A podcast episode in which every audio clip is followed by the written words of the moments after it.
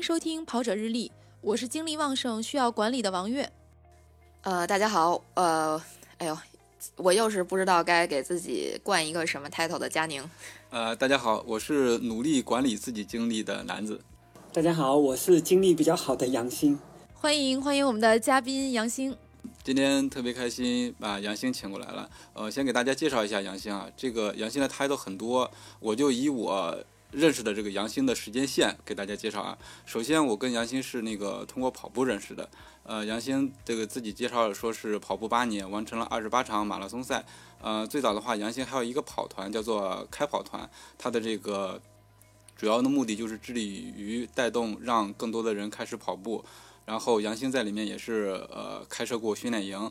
呃，但是杨兴这个训练营也不是说随随便就开的，杨兴本身也是 IS Lab 的一级跑步教练，这个是相当牛的，而且他也是深圳马拉松的官方教练。呃，除此之外呢，他还是北京卫视的马拉松解说嘉宾。啊，另外有一个重重要的身份就是他现在是一名奶爸。今天请杨兴来呢，主要是想让杨兴跟我们分享一下精力管理这方面的事情，因为我看杨兴最近开始做这个精力呃精力管理的这个认证以及讲师，而且他自己呃创办了一个叫做精力学院的这么一个培训呃可以说是培训机构吧。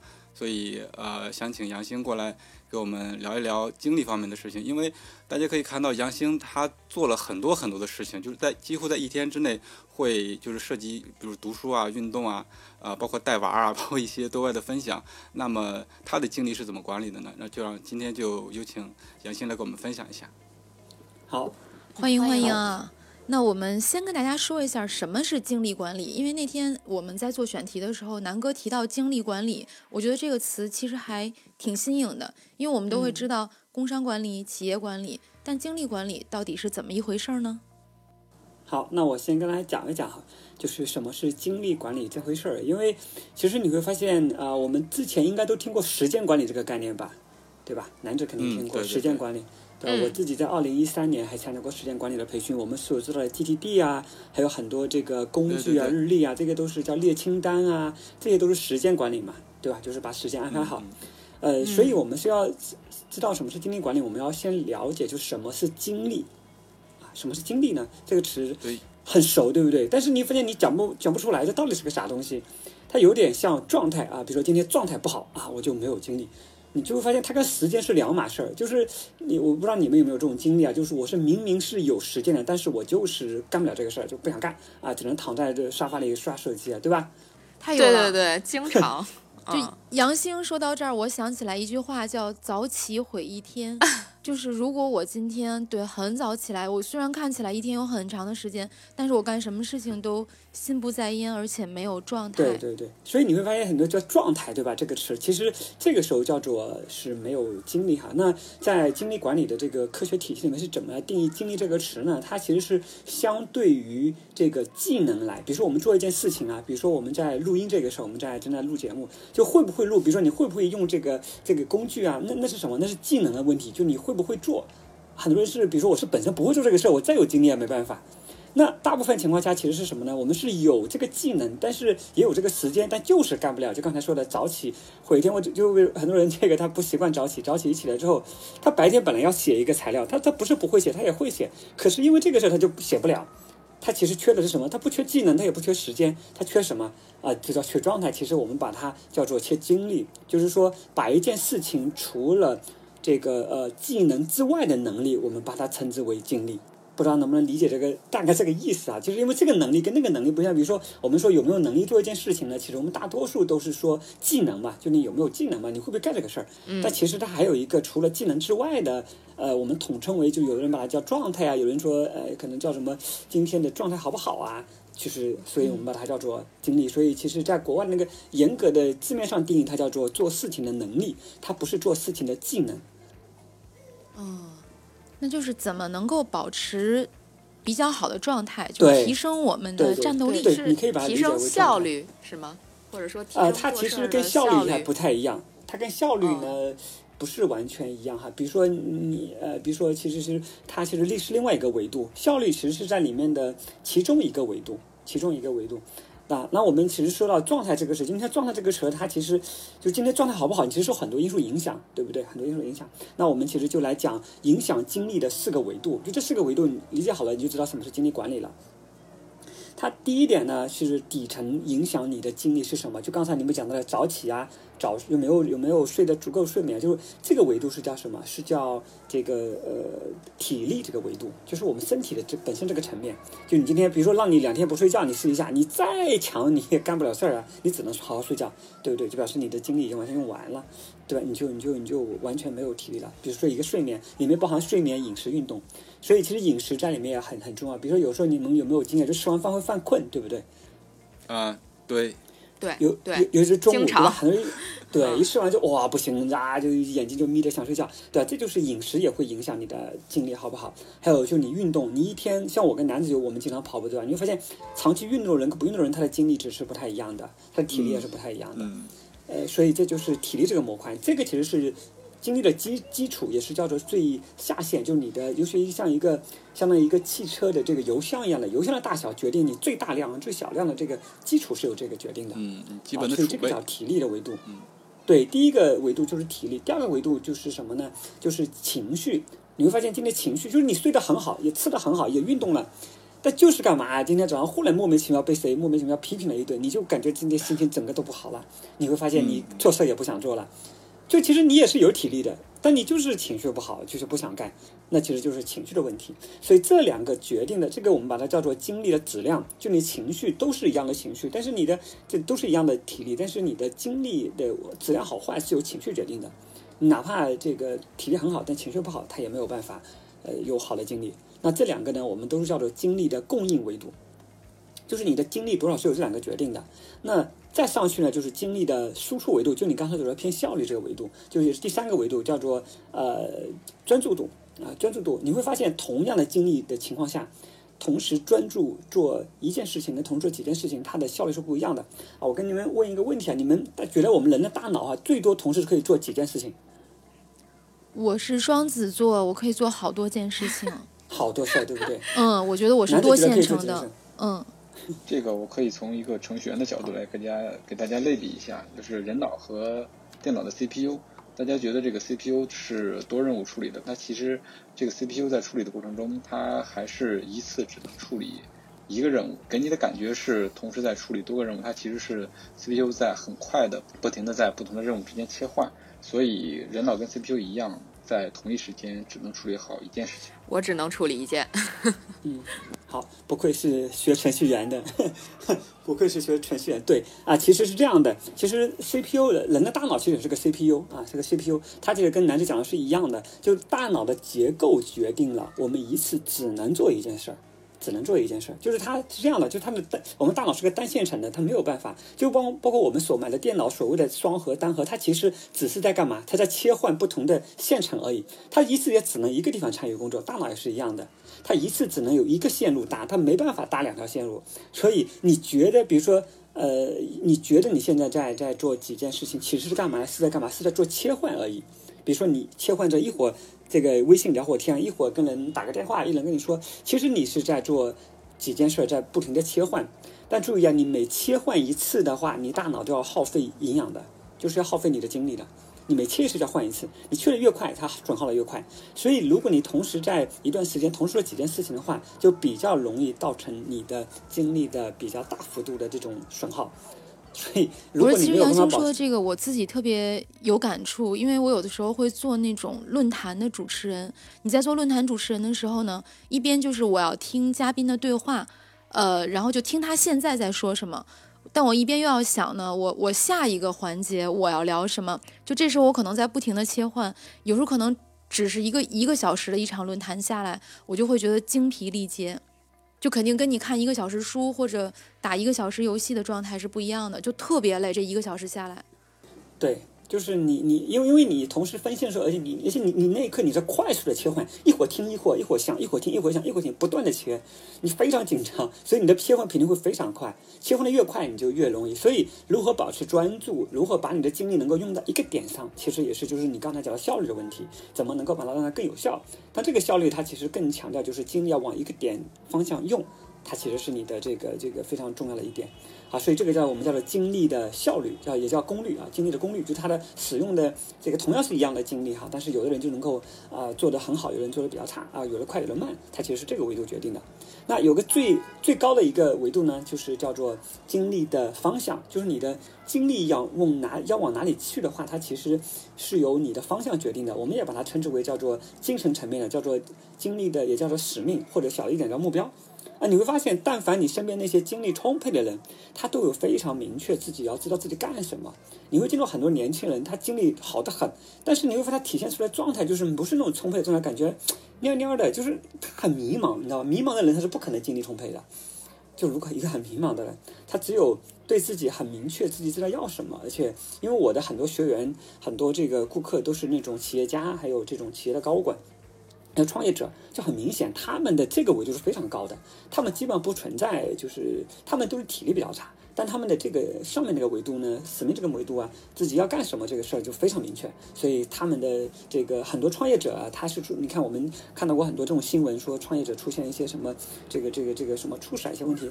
本质来讲，从精力管理的维度是什么？是他的使命这个维度非常高，他拼命的拔高他的上面，但是下面这个体力这个维度跟不上。所以他其实这个是一个金字塔的模型的，就上面是最高层是使命，再下去是你的呃这个叫做专注，再下去是你的情绪，再在最下面是体。体力，你想象一个金字塔的层面，如果底下那个地方是空的，或者是很弱，上面越重，那最越容易倒掉。它其实也是这个逻辑，就是它其实是有一个阻止往上走的，它又会相互影响的这么一个概念。你就想象是一个金字塔，最底下是体力，在上面是情绪，再上去是专注，再上去是使命啊。所以对照这个，你也可以看到你的精力到底是在哪个维度比较做的比较弱一点。我听刚才杨兴说，我就有一个想法，因为杨兴说你频繁的切换，那就会导致你精力消耗的比较大。那我们是不是如果想要提高效率的话，那就要减少这种切换的频率？对。比如说，我认为我一边写东西一边回微信是没有问题的，但实际上我其实也是在做一种切换。对对对，这是非常不高效的。嗯，我可以打一个还是计算机方面的。例子就是说，你这个计算机你同时运行十个程序，肯定它这个耗电耗电量会快一些。如果说你把其他的九个程序都给停了，只保留一个程序，但它那它的这个待机时间会更长一些。我觉得这是很可以可以类比的一个例子吧。对对对，有点像手机一样的嘛。手机的电池就是你想让你的精力其实是手机电池有没有电了。你现在你发现你没电了，你这个人体没电的感觉是什么样子的？你就是趴在那一动不动，只能刷抖音，啥也干不了。或者只能葛优躺在那里，对，就没电了嘛，对吧？你肯定是要充点电，对吧？其实就是个概念。如果你的手机里面不断有后台程序在同时用，或者一会儿玩这个一会儿玩那个，你发现你手机用电用的很快。那我们怎么能够保证自己的这种精力总是处于一个充沛的状态呢？比如有的人他习惯我早晨起来之后喝一杯咖啡，这种就是这种饮食上的刺激，它能不能达到一个呃保持精力充沛的状态呢？好，那我们接下来就来开始具体讲怎么做管理这个事儿。刚才那个讲的那个，它只是那个隐私里面的其中一个很小的一个点哈。那其实刚才我们讲的是个维度呢，其实精力管理其实就是解决一个就是让你的精力供应更多，就刚才说的供应那个维度，让你情绪更好、体力更好那个维度。第二个呢是让你的输出更加有效，比如说刚刚说的更加专注、更加有效率啊，其实这两个维度来去改善，一个是往上往上拉，对吧？一个是往下拉，这样的话其实就能够让你的精力更好。那我们回到这个就是具体刚才提到那个问题，关于到底该怎么来去提让你的本身的电量更多呢？对吧？就精力值更高呢？对吧？刚才说了一点，叫喝咖啡这个事儿行不行哈？喝咖啡这个行。喝咖啡呢，就是在我们的饮精力管理的饮食建议里面，其实咖啡是一个要要限制、要限量的啊，就限量的一个。它其实它的逻辑是因为咖啡里面有咖啡因嘛，是通过外界的这个一种这种呃一种刺激来管理。对这种呢，它其实会造成一个反应，就是它会呃它它会有有一个叫什么效应啊？就是你你要越喝越多才有效。比如你现在喝一杯，你可能喝了一个月，你就要两杯，两杯就要开三杯，要不然它就无效，它就会很快就进入无效状态，啊，所以呢，我们一般建议可以喝，可以喝，要少喝，对你男人说身体会适应，所以呢，如果要喝咖啡的话呢，我建议是可以喝，但是呢，如果就是有其实有更好的方案来解决，如果你要喝咖啡了，可喝呃是比如在什么时候可以喝咖啡啊？那个男人知道我们在跑步的时候，很多人会要带护膝，对不对？很多人会带那个。这种在什么时候用呢？是在你已经受伤，但是又一定要参加比赛的时候才用。那咖啡是在什么呢？就是你已经精力不好，但是你又一定要干事的时候才喝。但你不能把它当成一个常态，啊，呃，常态其实对你长期来讲，对你身体其实是会有一定的是药影响的。不是饭，对对是不是对对这个意思？它是一个我我可能今天很困，但我下午一定要见一个客户，我为了保持一个良好的情绪和状态，好喝一杯，但我不能每天早晨都喝一杯。对对，它是一个临时用的，对。嗯，那看来是那这么看来，我对咖啡的使用是错误的。我早上习惯起来之后就喝一杯咖啡，然后觉得会提升一下这个精力。那实际上实已经没用了，南哥，你已经把药当饭吃了，是这个意思吧？呃，对对对，所以应该改变，一下。所以其实是什么呢？就是咖啡这个东西，就是呃，你因为你其实你应该在更其他维度，就是你如果早上起来非要喝咖啡才有精力好，那一定是你其他地方没做好，而不是因为你没喝那杯咖啡，它不那个不是必需品嘛？它嗯嗯，对，因为对有可能是睡睡好但我觉得这可能会有一种咖啡因依赖，对，因为我其实不一定要喝咖啡了，但是我比如每天早晨，北京人嘛，就是一定要喝一杯茶。如果这杯茶没有喝下去，就是一整天都是昏昏沉沉的状态。哪怕我昨天睡得很早，或者我今天起的也不太早，就我睡眠时间很长，但是仍然会觉得，就我总要有一杯含有咖啡因的饮料喝下去，这一天才能打开。嗯对，这是你的一心理作用心理作用会居多。呃你可以用一个替代，比如说，其实你喝杯热水可能也有用，或者是你哪怕比如说你可能改为早上稍微动动个动个这个五分钟，做个五个深蹲啊，因为它有用。它其实一个是心理作用，就是从严格意义来讲，如果你睡眠好的话，是不可能是不会出现这种情况的，对吧？心理作用比较大，我觉得。嗯嗯嗯，嗯，就有心理上的，还有就是看看自己的睡眠质量是不是足够好。对，你的睡眠质量很重要。对，因为咱们说到精力，其实我就在想，就一般我们第一个想到就是我精力怎么样才能好？那我肯定是要有充足的休息。那休息最好的休息可能就是睡眠了，充分的休息放松，然后我白天才能够保证精力满满。还有第二个想到的呢，就是运动。就是你可能睡眠解决不了的问题，我通过运动能够解决。但这块儿就是具体应该怎么做精力管理，我觉得杨星还是要给我们展开聊一聊。好，那我们先啊、我们今天就主要聊一下从身体这个体的这个维度啊，一个就是我们刚才就是三大核心嘛，一个是运动，一个是饮食，一个是睡眠嘛。大家其实现在普遍认为，其实呃最重要的一个肯定是睡眠嘛，睡眠是应该优先保证的，就是呃哪怕你的其他地方没保证，睡眠是第一重要的。什么保证睡眠呢？其实核心的一个原则哈，很多人觉得有没有那种可以就是少睡觉或者睡什么？我看张朝阳好像有段时间分享一个方法，什么每睡每工作两小时睡半小时这种方法，对吧？就有没有一些这种神奇的方法可以让你对，可以让你是不是歪理邪说？对，从你，呃因为我我呢，我自己呢也自己是直接，然后我以前我的睡眠也不太好，然后因为那时候创业压力太大嘛，然后也睡眠不太好，而且就导致我在有一年的整个睡眠很差，然后我就翻遍了把市面上能找到关于睡眠的书全部研究了一遍，然后去什么看 BBC 的纪录片啊，各种的研究材料，就发现。就是真正有科学依据来调查显示的，目前是没有哪个方法说能够让那个睡眠时间缩短很短的。几乎没有，可以提升质量，但没有说你以前睡八个小时，给你改成睡四个小时，改成睡六个小时，这个是没有的。就大多数人其实是你的睡眠是你的基因里会决定的，就是你大概是要睡多久。那这个睡多久，其实你要通过一段时间的去记录跟调查，你才你比如说你要记录一段时间，你发现你到底在哪个时间会比较有效。然后在我所有的研研究的科学里面呢，有一本是叫《睡眠革命》啊，分钟革命的书里面，他提出了一个很有意思的理论，就是我们睡眠是不能以时间来为这个，不能以小时来作为单位，要以周期，因为我们睡眠其实是分一个周期的，就是浅度睡眠、深度睡眠，还有还有叫做这个入睡期、浅睡期、REM 睡眠、非 REM 睡眠，来几个周期来，一个周期大概是九十分钟。你会发现，如果你早上睡觉的时候，如果你这会儿在做梦，你忽然被闹铃闹醒的那一刻，你是非常痛苦的，很难受。那一刻你在哦，心脏会痛，就是尤其闹钟的声音要大。如果就是你被打断的那种，哇，心脏就会觉得好痛。对对，这个是其实是非常，这种其实也是一种是一种身体的自我保护，就是身体所有的疼痛啊，它几乎都是一种自我保护作用哈。所以你要注意，所有你在哪里痛的时候，它是在保护，你一定哪里做了伤害身体的事情，它才会痛，来提醒你说你不要这么做。那为什么闹铃会在你想会不会痛呢？是因为它的深度睡眠的时候是大脑最重要的拿来做修复的时候，就对大脑真正来讲有帮帮助的时候是靠深度睡眠，浅度睡眠你是没啥用的。你会发现有一次说，如果你睡觉的时候你感觉你好像还能动，就是迷迷糊糊的时候，那时候其实是没有进入深度睡眠，对你的整个的休息是没有太大帮助的。真正有效的是在你的深度睡眠的时候，就 REM 跟非 REM 睡眠的时候，那个时候是有用的。所以呢，其实你如果想要哈，如果你想要让你醒来不用那么痛苦的话，一个要干嘛？就按照睡眠周期来说。比如说像我的固定睡，像你的睡眠时间啊，你要首先要固定你的起床时间，比如说六点半呐、或者是七点半啊。然后你要干嘛呢？就是你要往前倒推，倒推你是几九十分钟为往前倒推。比如说你是六点半，对吧？那你哪怕只睡你睡了四个小时，那你你不要睡五个半小时，就你要睡就睡九十的倍数。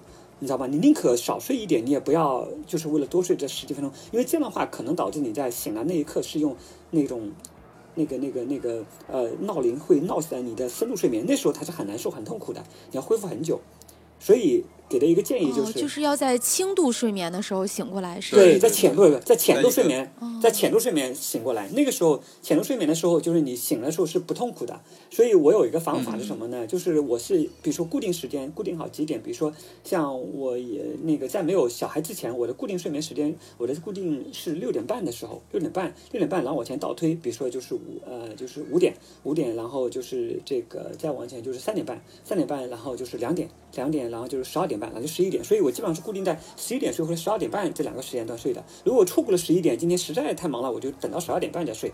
那这样的话，保证我醒来的时候呢，都是在那个时间我是固定的。这样的话呢，他其实就醒来不会太。有时候我也会，比如说那时候熬夜会熬到，那有时候实在是熬到的话，那我要熬的话，那我也是熬到那个时候，就是反正是九十分钟的倍数来去来来去调整的。有时候像男生们如果要开发什么的，就是你尽量要弥补，就是用倍数。然后其实给大家讲一个很重要的一点的概念，其实就是睡眠，你一晚上少睡一两个小时，其实对你不会有太大影响。但是如果你连续几天，它就会对你影响特别大。你会经常有发现，就有时候好像也没睡好，你发现第二天也精神很好，对不对？因为你可以调升你的情绪啊，调成你的其他地方来。比如说你一个很重要的事儿，对，像我跑马拉松第一次我就没睡，我就睡了三个小时，那我第一次的成绩跑得可好了。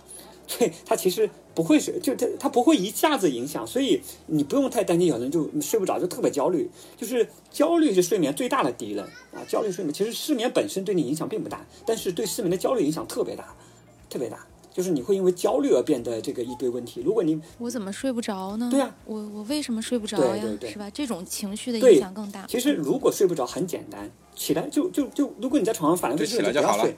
对，你就起来干，不要就只要不去干那种什么我我刷抖音啊、玩手机啊这种这种词，那你会一晚上睡不着的，因为它这种是外设的干预哈。你你应该做的是什么？比如说看看书啊，就干点这种。像我一般我睡不着，我就赶紧起来研究我的睡眠，就这些书，因为我好多睡眠的书，我就想 正我就正好是拿来研究，因为我平时不会失眠，你知道吗？难难得有一次失眠，我还不得赶紧来研究一下怎么来调整嘛，对吧？我说，哎，此刻正是修行是最好的练习时刻，我就可以积累一些经验来分享给别人，怎么来去做睡眠的管理了。所以我大概一个月会有一到两次会有失眠，很少。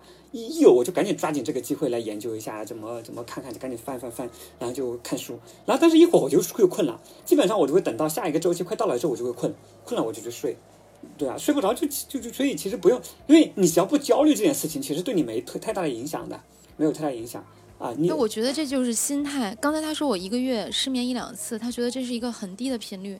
那有的人可能精神过度紧张，就会觉得哇，原来我每个月都会失眠一到两次，他就开始焦虑，对对对然后越焦虑越失眠。对心态是一个心很重要。心态问题。嗯，对对对，所以在里面讲的刚才分享的第一个观念，其实就是我们说睡啊，其实分享了几个点哈。第一个点就是说我们在睡觉的时候以九十分钟为倍数来去推你的整个睡眠时间，会比较呃，会让你醒来的时候比较比较比较比较舒服一点。然后嗯第二点就是讲的这个很重要一点，就是说不要对睡眠产生就是睡不着焦虑这件事情，因为我们是按照睡整个睡眠一周的睡眠周期来影响你的，不会出现这种说一天少睡一个小时，哦哟不行了，整个人就会崩溃，不会的。你要相信人的调节能力是很很强的，很强的，对吧？然后这里还讲了第四，我这个大面第三点，我觉得最重要的一点啊，就如果这些你都做不到，对吧？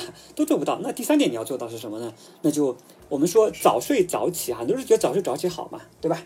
其实很多人但是做不到，对吧？那如果做不到的情况下该怎么办呢？那我的建议就是保持规律比早睡早起更重要。就是你要很规律。比如说你你你你你每天十二点睡，那你就每天都十二点睡就十二点睡，对吧？你不要今天十二点睡，明天十一点睡，后天一点睡，后天两点睡，这个就比较麻烦了。这样就会对你身体的激素的影响很大。很多人说内分泌失调啊什么这些问题，就是因为他长期的睡眠不规律导致的。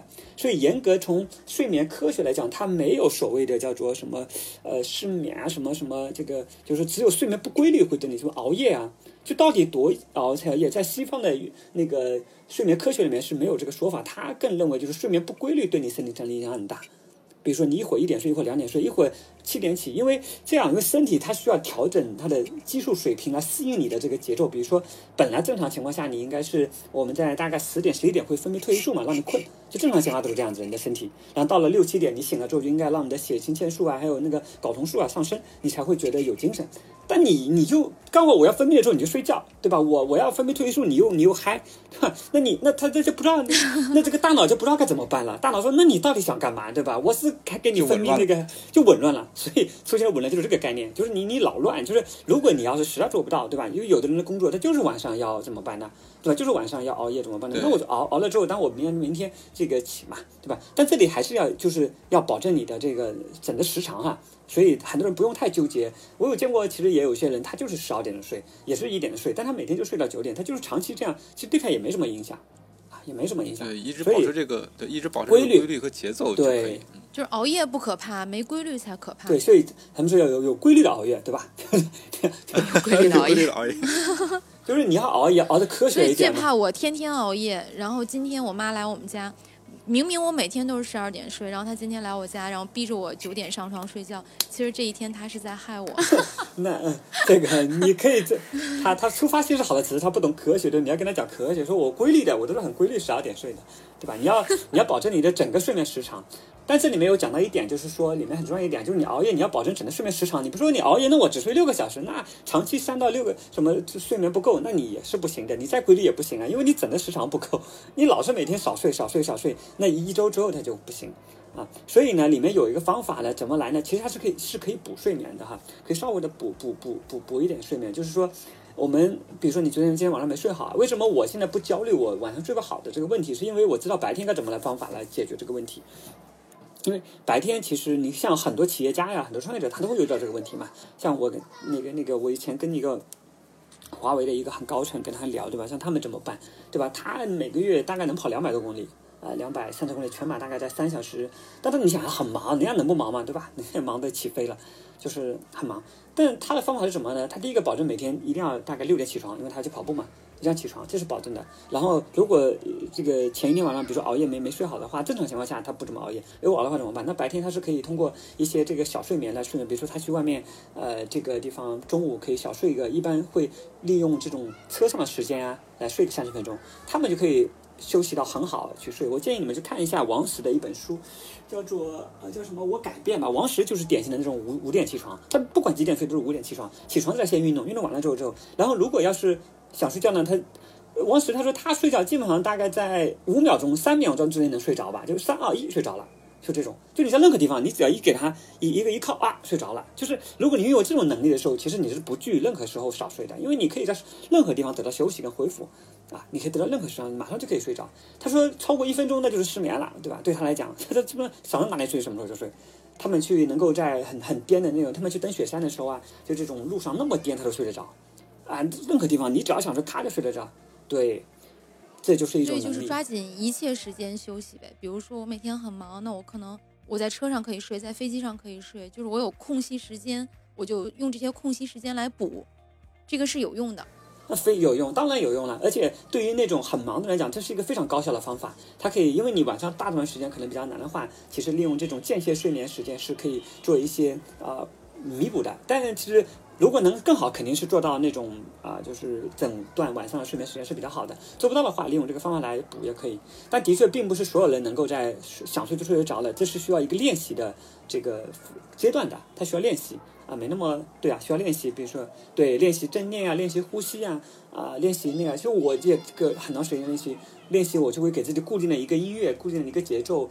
啊，固定的一个地方，像我去外地，我我去其他地方上课，我都会专门买一个那种买一个床寄到那里吧，因为我中午要睡觉我就专门买一个那个折叠床放在那。行军床啊，啊，对对，我就放到我教室里面。然后我们上一次上课，我还给每个学员买了一个床，就我说每个人买一个。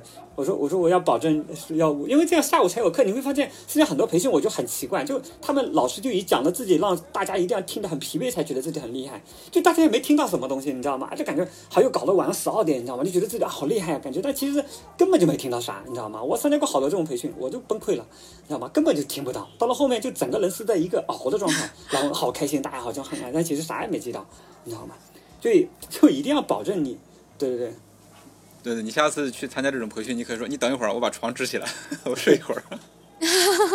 我现在找了各种工具，就是在外面这种，我觉得铺床有点太夸张了嘛。我一般一般如果在那里，如果我刚好住在那，我一般会酒店就定在上面。我说你们，我中午吃完看到十一点，马上就上去睡个十分钟，啊十十几分钟就可以了，十几分钟就马上就可以恢复。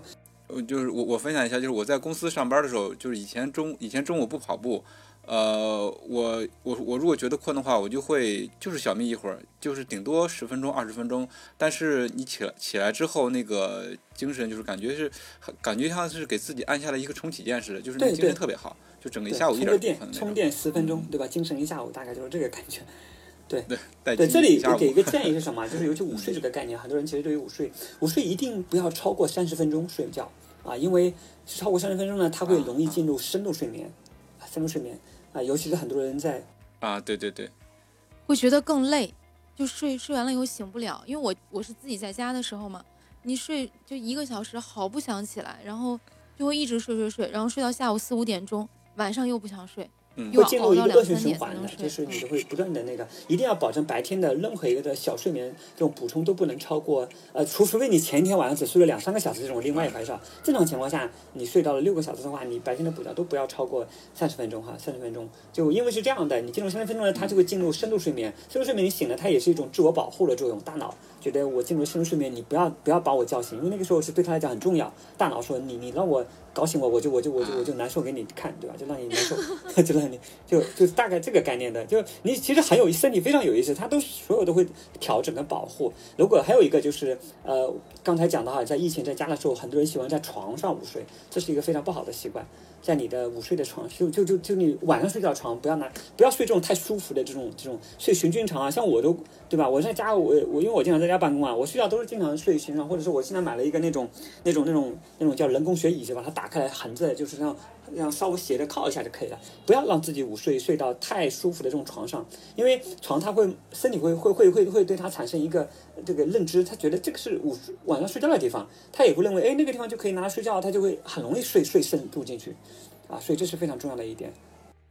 啊，所以午睡我我缩在什么沙发上啊，或者比如我我铺在地板上一个瑜伽垫啊，那样反而更好，是不是？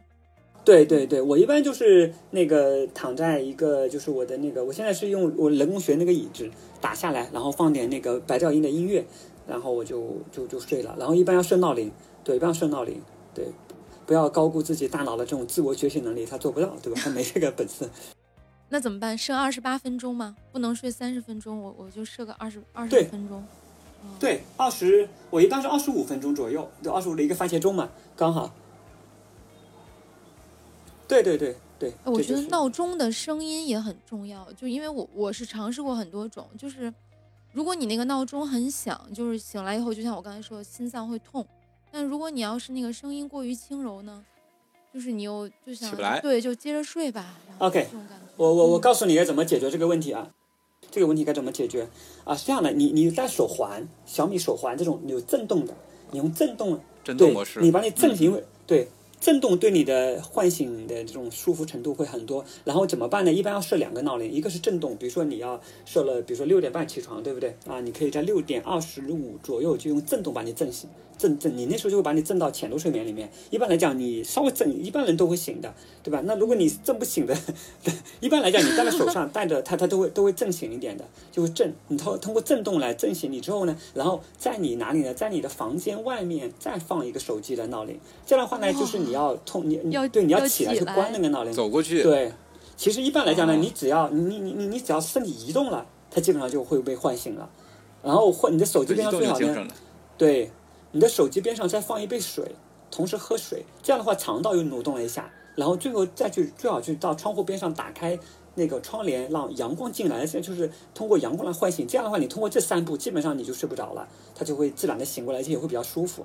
就是你，因为它其实是你，你身体也会保护的，就是它知道你外面有个闹铃，你正正醒之后，你去你会去关它，因为你也不想听到外面那个闹铃在响嘛，对吧？而且很有可能会吵到别人，对吧？所以你你最好就是就是就是像我就是用这个方法来解决的。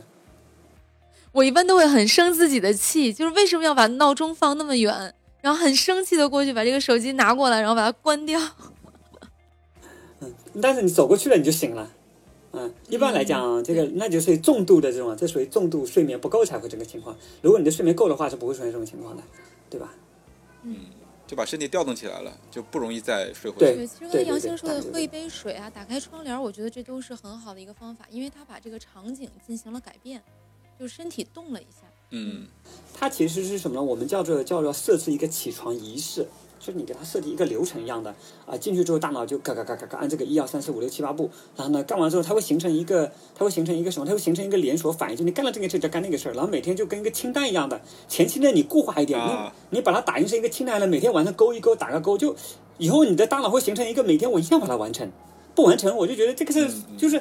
它的这个叫什么叫叫切尔尼效应啊？什么切尔尼效应？就是你会发现啊，比如说你看你你你看刷一个剧，你不不把它看完，你就感觉你就不能睡，对吧？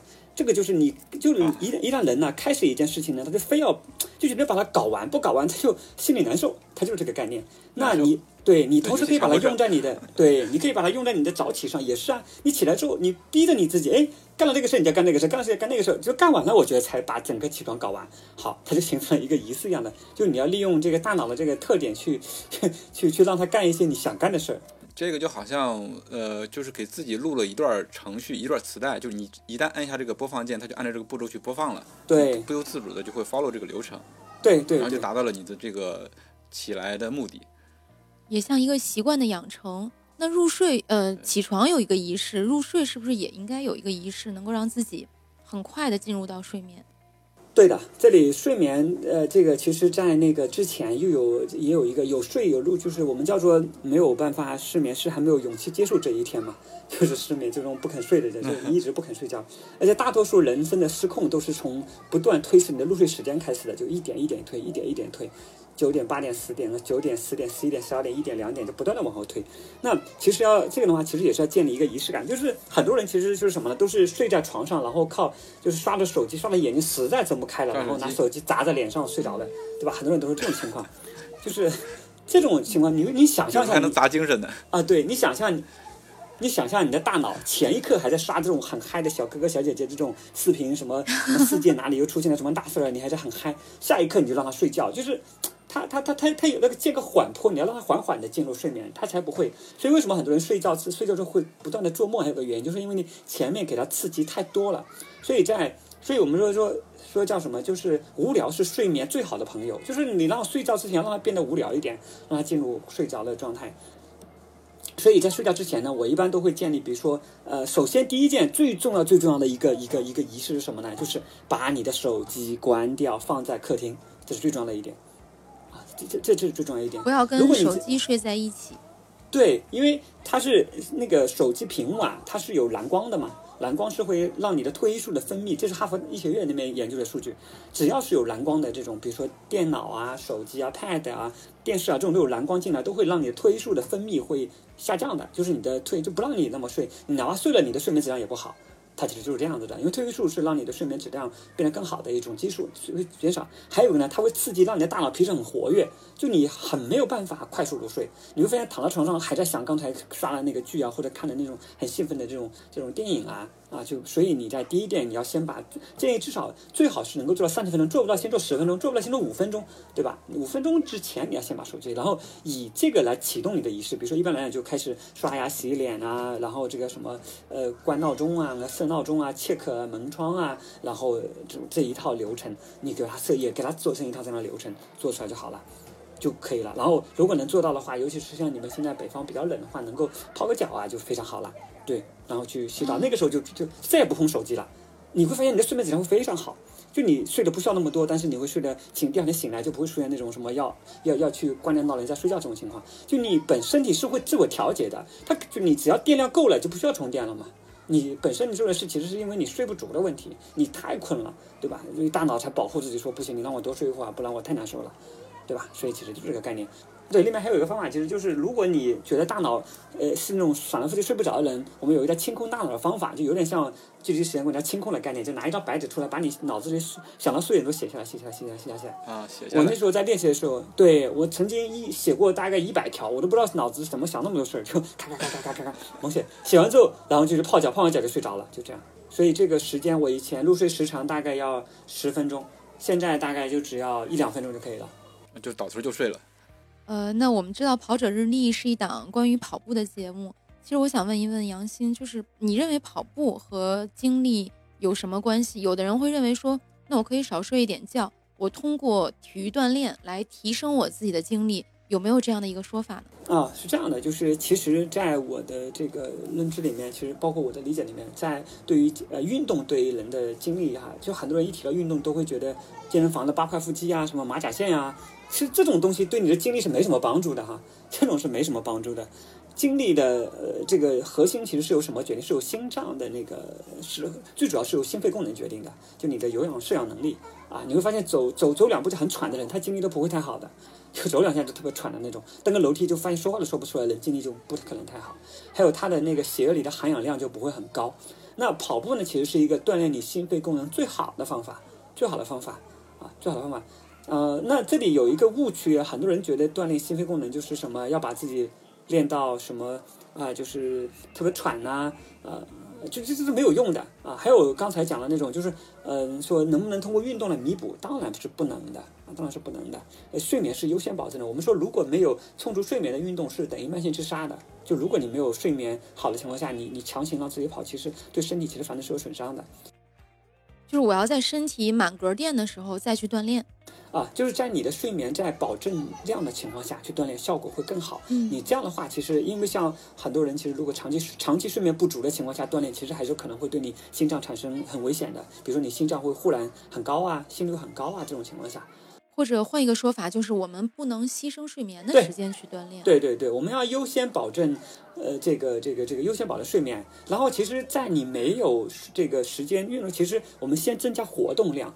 增加活动量，比如说你先有坐坐电梯，可能走楼梯，然后坐你开车可以先开到，比如说留一站地铁或者坐地铁坐留一站来走一会儿就好了。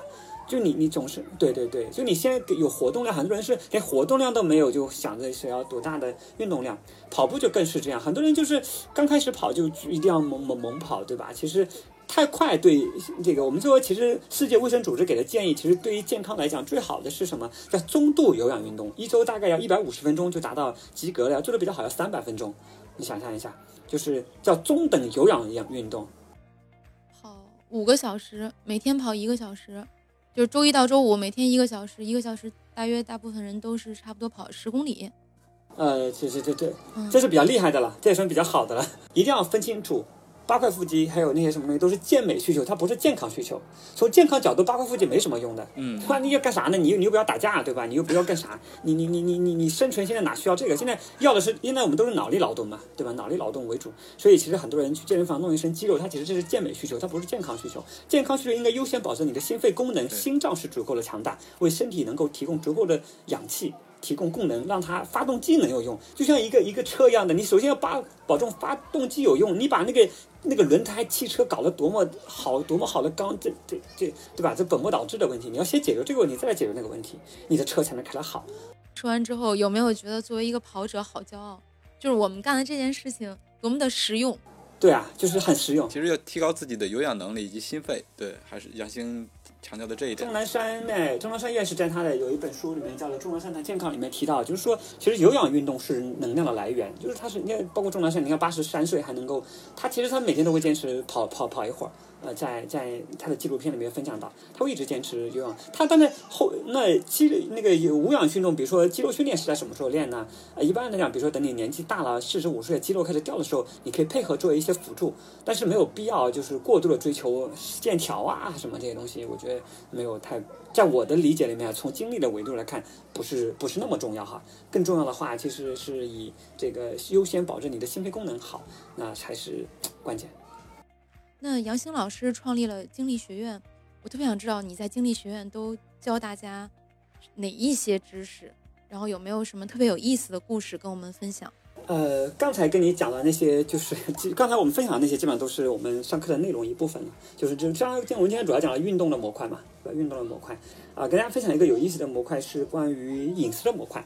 很多人会觉得这个就是饮食哈，饮食就吃东西，就是我们上完课之后很神奇的，就是大家怎么觉得莫名其妙就瘦了，知道吗？就就瘦了，你知道吗？就是我想今天怎么会瘦了呢？对吧？每个女生都想呀，就是我莫名其妙就瘦了，这是多好的一件事啊！对。因为其实这里面就涉及到我们受的人，我们有一个学员，他只做了一件事情。因为我们是这样，我们上完课之后是要求要去实践的，就我们上完课是要求大家一起实践三十天，就做一件事情。比如说你做一件你你觉得对你经历有帮助的事情，啊，我们有的人选，有人只选了一条，就是他每天找他喜欢特别喜欢吃油条跟油炸的东西，就每天就这一点。然后他就说，那我就连续坚持三十天不吃油条吧。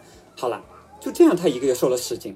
然后他就觉得，哎，先有一个坏习惯，把它改掉。我还以为他，他说我每天都吃油条。啊，没有，他就，对，他就这一个习惯。然后我们前，我们这几期都，好多人都觉得很很很很神奇，怎么怎么忽然就就瘦了啊？他其实，呃，一呃，然后还有一个很很很笑，待会就一起讲哈，他为什么会这样子啊？我们还有一个很有意思的事情呢，是我们好几个学员跟我来讲，因为他们在备孕，你知道吗？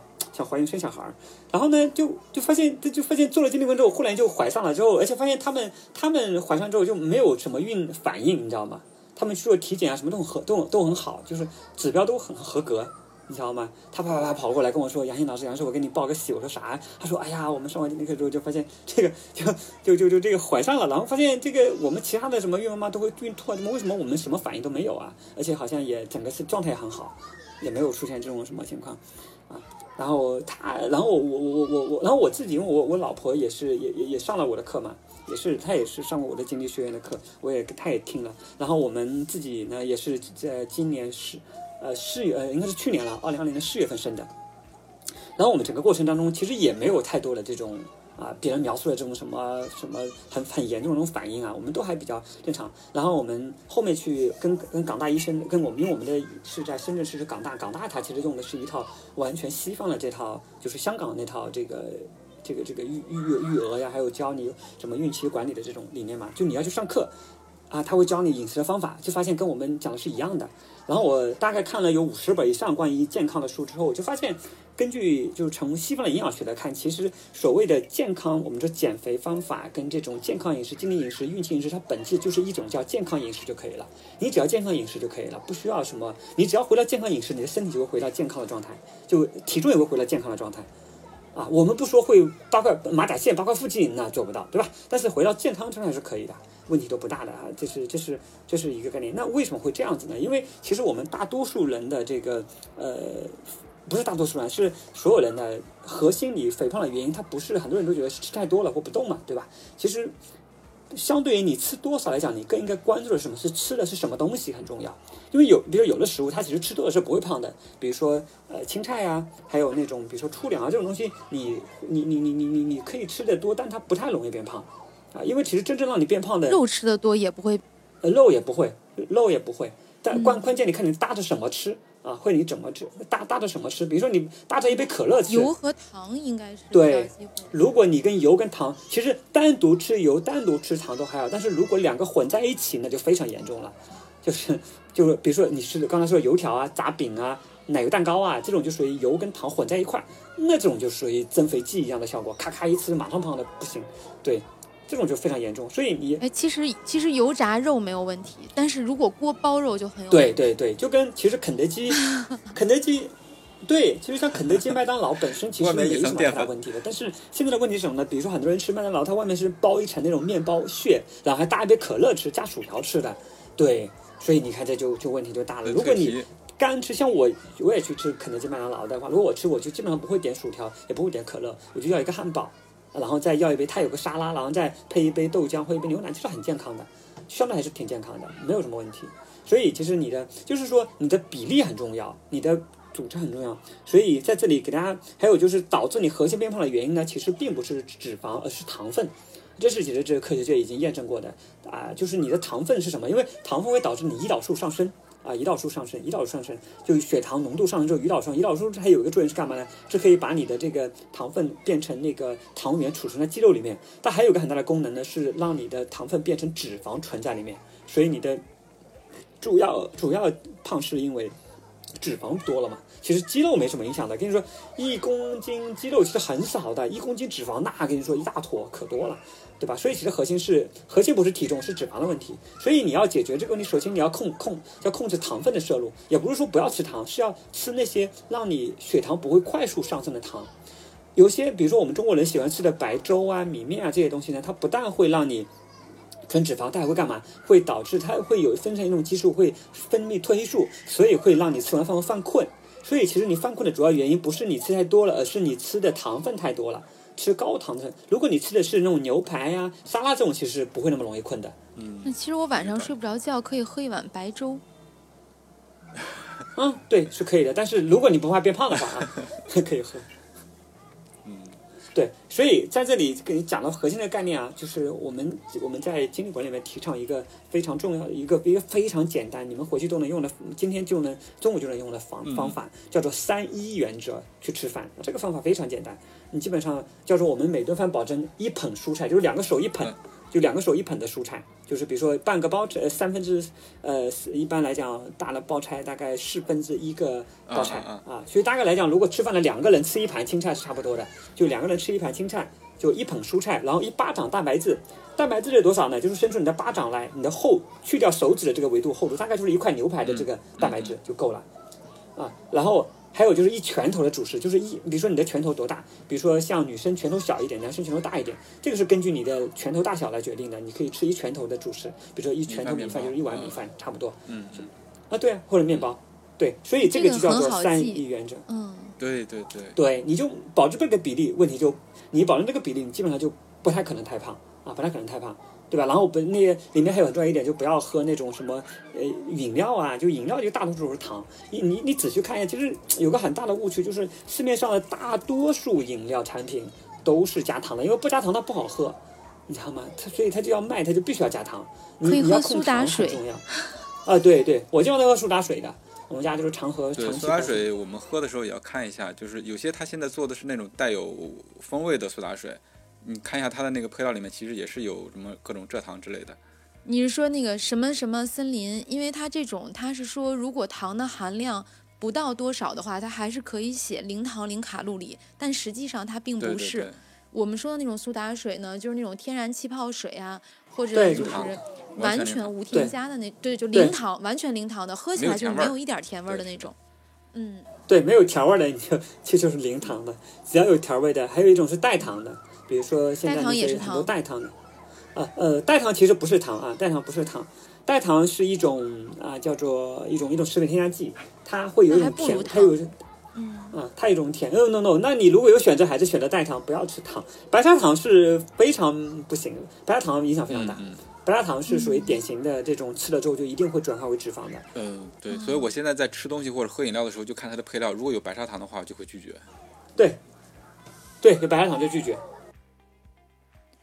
好，那关于精力管理，我们今天先聊到这块儿，因为我觉得后面肯定还会再请杨兴老师来，再给我们针对某一个环节或者某一个细节做更深入的讲解。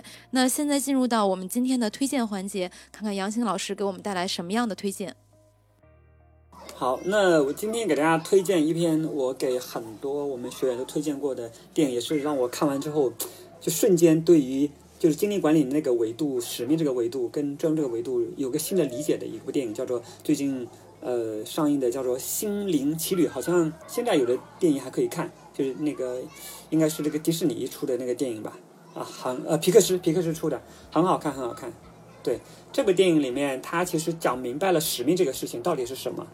就是就是你你到底人活着怎么使命就是怎么死这条命嘛？你的命该怎么用？我觉得这部电影很好的给了一个解释，就是你到底该什么？因为太多人其实会会会会会会误解这个，以为误解目标、误解使命，就认为一定要干一件什么改变世界啊、影响人类啊，呃，其实不是的，对吧？真正的里面对吧？电影里有答案，大家去看吧，我就不讲了，我就相信你们会很有感觉的，对不对？对，这真的是一个挺深刻的话题，可能每个人都会想到这个问题，就是我来到这个世界上，我是为了什么？我都要做一些什么事儿？？这个电影我看了之后，其实触动也挺大的。就是，呃，他的大概意思就是说，如果你要到达地球的话，你必须得有一个找到自己的火花。呃，我在里面印象比较深的，其实你说火花，就像刚才杨晴讲的，不是说你要做一个什么特别伟大的事情，其实可能生活中的一些小细节能让你感动到的，其实就是火花。呃，它其中有一个场景就是剧透了，一点点剧透，一点点剧透。剧透了，对，剧透，剧透。嗯，好吧。因为今天我们是有有有人看过，有人没看过这部电影，是不是？怕有剧透的话，有听众朋友们就会觉得啊，你居然说了好吧，好吧，那就大家去看吧。这个电影确实很不错，而且值得多刷几遍。是的，是的，可以看几遍，来回反复看，会有完全不一样的体验。感谢杨兴老师来我们的节目做客，也感谢杨兴老师的推荐。那今天的节目就到这里了，感谢大家的收听。如果你觉得有料有趣，赶快订阅我们的节目，同时推荐搜索关注“跑者日历”微信公众号、服务号以及小程序，更多精彩内容等你发现。谢谢大家，谢谢杨再。见，下期见，好，谢谢大家，下期见。好，拜拜。